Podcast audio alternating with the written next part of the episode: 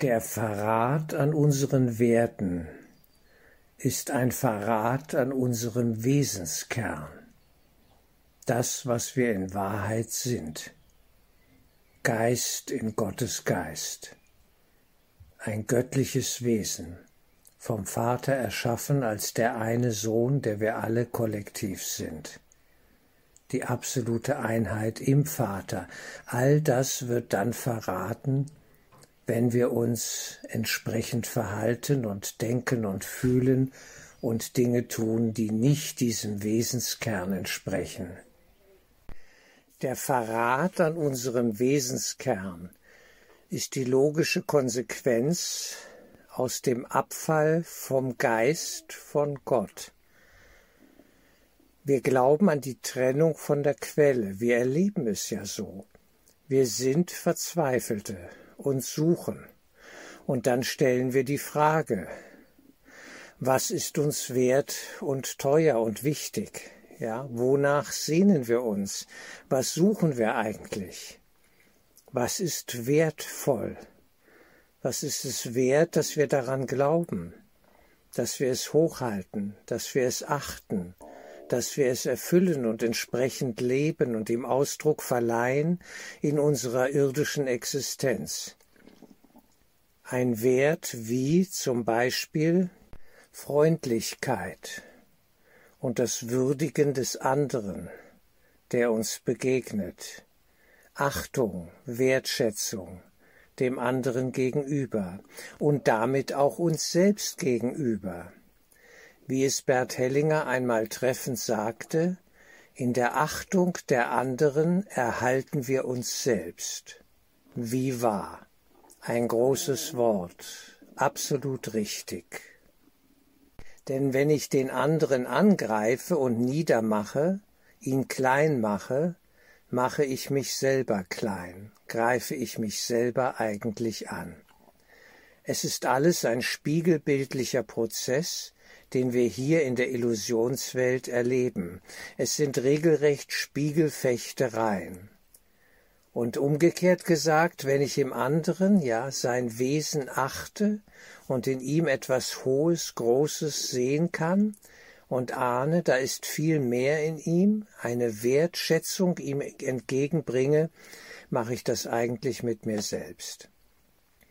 Umgekehrt, nur wer mit sich selbst schon in Verbindung ist und sich selber begegnet ist und mit sich selber gut umgeht, der kann dies auch im Hinblick auf den Bruder, die Schwester, wie auch immer, den anderen Menschen tun. So ist das. Das ist die Spiegelfunktion hier in unserer irdischen Existenz. Und so wird unsere Selbstwertschätzung abgefragt in der Begegnung mit dem anderen, da draußen in der Welt.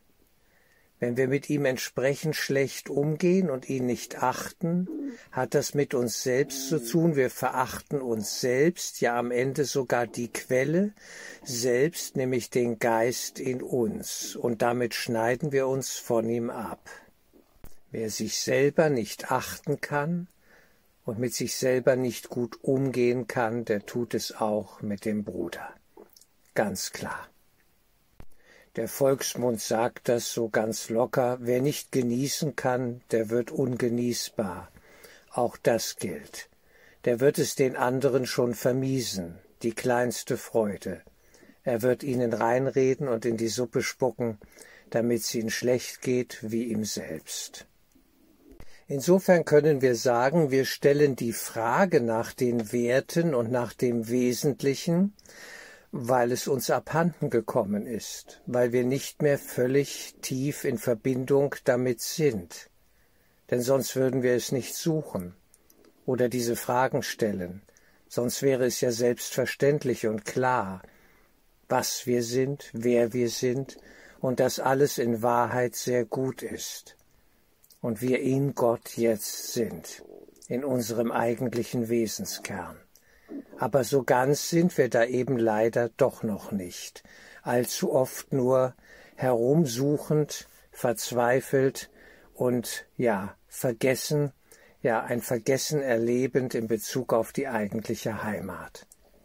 Wir leiden unter einer Orientierungslosigkeit. Wir sind ein Schiff ohne Kapitän.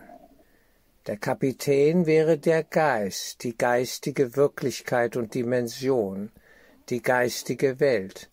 Und diesen Kapitän tragen wir eigentlich als Erinnerung in uns.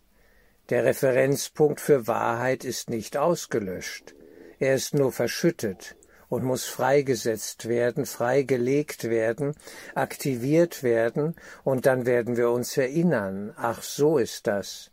Oh, der Engel oder Jesus, Christus, unser Meister, unser Bruder auf dem Weg.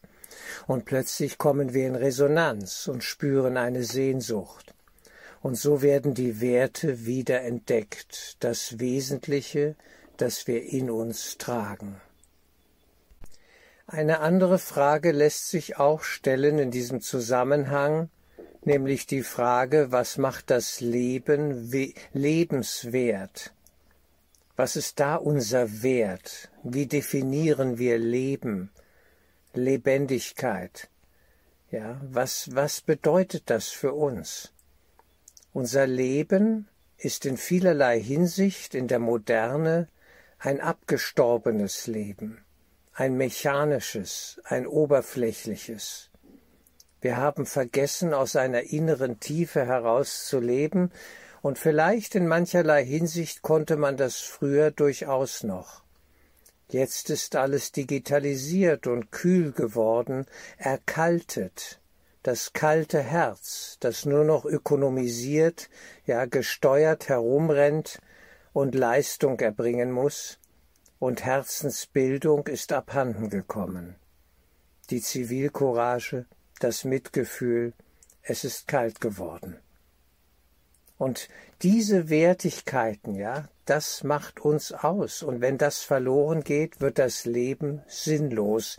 Dann droht so ein Phänomen wie der Burnout. Man strampelt und rudert und macht und tut und es ist alles sinnlos, weil es auf der falschen Ebene läuft weil die geistige Dimension nicht aktiviert ist, weil wir spirituell nicht verbunden sind mit dem, was ich hier als geistige Welt bezeichne. Die Wesenheiten, die der Liebe und der Weisheit des Höchsten, eben Gottes, dienen. Wer damit nicht verbunden ist, für den wird alles sinnlos, denn es ist wesenlos, unwesentlich, es wird immer unwesentlicher, und wenn alles unwesentlich ist, wird es verwesen. Die deutsche Sprache ist wunderbar. Sie hat einen tiefen geistigen Ausdruck hier. Ja, es wird unwesentlich und verwest. Das muss es auch. Das Unwesentliche muss verwesen, damit das Wesentliche zum Tragen in uns kommen kann. Und wir müssen ja, den, die Funkverbindung herstellen zur geistigen Welt, um wieder wesentlich zu werden. Allein wenn wir die alten Zeiten nehmen, in die wir so jetzt nicht zurückkommen, aber sie geben uns ein Bild von dem, was einmal war, im Alten Testament zuhauf. Und ein Engel erschien ihm, ihr, und sprach, und es konnte wahrgenommen werden. Man verkehrte mit der geistigen Welt, ein ständiger Dialog, ein, ein Empfangen von Botschaften, ein Verhandeln vielleicht auch, ein Ringen. Jakob, der mit dem Engel ringt, eine Nacht lang, bis er den Jabok überquert, diesen Fluss, um weiterzuziehen in das Neue. Aber er ringt um den Segen des Engels. Ich lasse dich nicht, du segnest mich denn und er ringt und ringt um das Wesentliche. Er will im Einklang sein mit dem Geist, mit dem Höchsten und ist nicht bereit, eben mal so aus einem Gusto heraus, aus einem Gutdünken, ja egomaner Art, weiterzugehen nach dem Motto, ich mache es, weil ich es kann. Nein, er will den, er will den Segen des Höchsten, er will das Wesen in sich zur Entfaltung bringen das Wesen, das er ist, das göttliche Wesen. Und so ringt er, weil auch hier Zweifel vorhanden sind und die Suche nach Orientierung genauso damals ein Thema war, wie es das heute ist, ganz klar. Und wir suchen nach Orientierung. Viele Menschen tun das, weil sie merken, dass das hier alles sinnlos geworden ist, unwesentlich. Und ein Zerfall droht, eine Dekadenz eine Erkaltung, ja, keine Liebe. Wo keine Liebe ist, wird alles sinnlos. Wo alles lieblos getan wird, jede Arbeit, jeder Dienst, jede Begegnung ohne Liebe ist, ist alles kalt und grausam und sinnlos. Und dann stirbt etwas in uns ab. Aber der innerste Wesenskern ist noch da, wir rutschen in eine Verzweiflung, gewiss. Diese Verzweiflung ist allenthalben in der Welt zu sehen. Das ist so. Und manche gehen da einen harten Leidensweg, vielleicht in den Alkoholismus, vielleicht in die Droge, bis sie aufschlagen, denn am Ende müssen alle auflaufen, das Schiff geht auf Grund. Und dann strandet man. Und muss sich neu besinnen, denn du lebst, du lebst immer, jeder lebt immer, wir werden immer leben müssen mit oder ohne physischen Leib, das spielt doch keine Rolle. Wir werden leben müssen, die Frage ist nur, wie. Wie willst du leben? Das ist die Frage, die sich uns heute erneut stellt. Nicht nur im ökologischen, materiellen Sinne, dass wir Bionahrung wollen und saubere Energien suchen und im Einklang mit der Natur leben wollen. Das ist mal so die unterste Ebene, die physische, klar.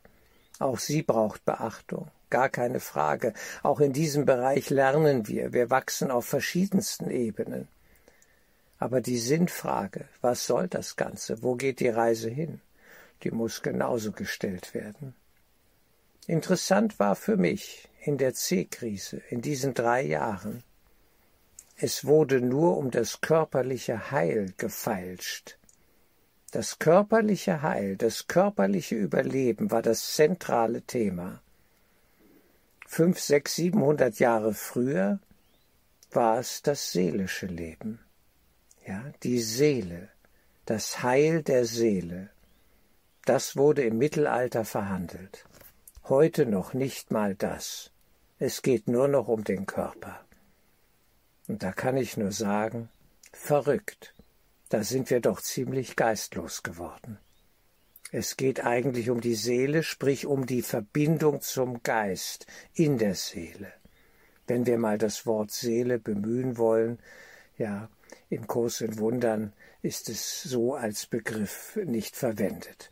Wir sprechen vom träumenden Geist, vom Gottessohn, der in den Traum gefallen ist und unwesentlich geworden ist. Er hat sein Wesen verleugnet nämlich die Verbindung zum Vater, die Quelle, aus der heraus er nur sein kann. Aber in der C-Krise, es ging nur ums nackte Überleben, wie man so sagt, um den nackten Leib. Nach dem Motto willst doch wohl nicht ersticken, und es wurde gedroht und Drohbilder aufgebaut, Gefahrenszenarien, aber um die Seele, um innere Wertigkeiten, keine Frage, nichts, gar nichts, nichts auf weiter Flur zu sehen. Es ist nicht verrückt, es ist eine Schwerpunktverlagerung, nur noch aufs Materielle. Wir sind im tiefsten Materialismus angekommen. Mehr Materie war nie, aber geistlos. Die Materie selber ist nicht das Problem, es ist unser Umgang damit, welche Bedeutung sie für uns hat, Sie kann als Ausdruck des Geistigen ja durchaus dem dienen. Ja, wir können den Körper benutzen, um kommunizieren zu können, ja, um mit dem anderen in Verbindung zu kommen, ihn als Ausdrucksmittel für Begegnung, für geistige Prozesse nutzen. Absolut sinnvoll. Warum denn nicht? Mit Liebe, geistreich, wesensgerecht, ja, Wesen, da unser innerster Kern darf sich ausdrücken auch auf dieser Ebene. Denn diese Ebene verstehen wir und kennen wir. Wir denken und fühlen in Körpern. Welch ein starker Satz aus Ein Kurs in Wundern. Das ist in uns tief drin. Und das zu transzendieren, es langsam zu überschreiten, macht uns wesentlich. Denn wir sind nicht nur dieser Körper, dieses Kleid in dem auch viel Leid steckt, ja, muss überwunden werden, verfeinstofflicht werden, auf eine höhere Ebene gehoben werden, dass wir wieder uns begreifen als das, was wir sind. Geist, geistige Wesen in Gottes Geist, bis wir zurückkehren in das höchste Wesen, das da ist, der Geist selbst, der wir sind.